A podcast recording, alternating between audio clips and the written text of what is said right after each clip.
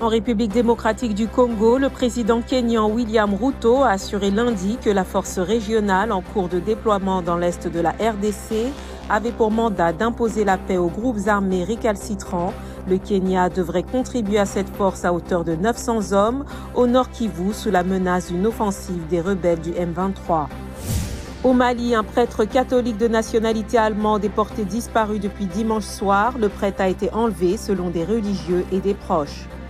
Au Comores, l'ex-président Ahmed Abdallah Sambi, 64 ans, détenu depuis 4 jours pour une affaire de corruption, a comparu lundi devant la justice pour haute trahison. Le principal opposant de l'actuel président Azali Assoumani a été jugé dans le scandale impliquant la vente de passeports comoréens à des apatrides des pays du Golfe.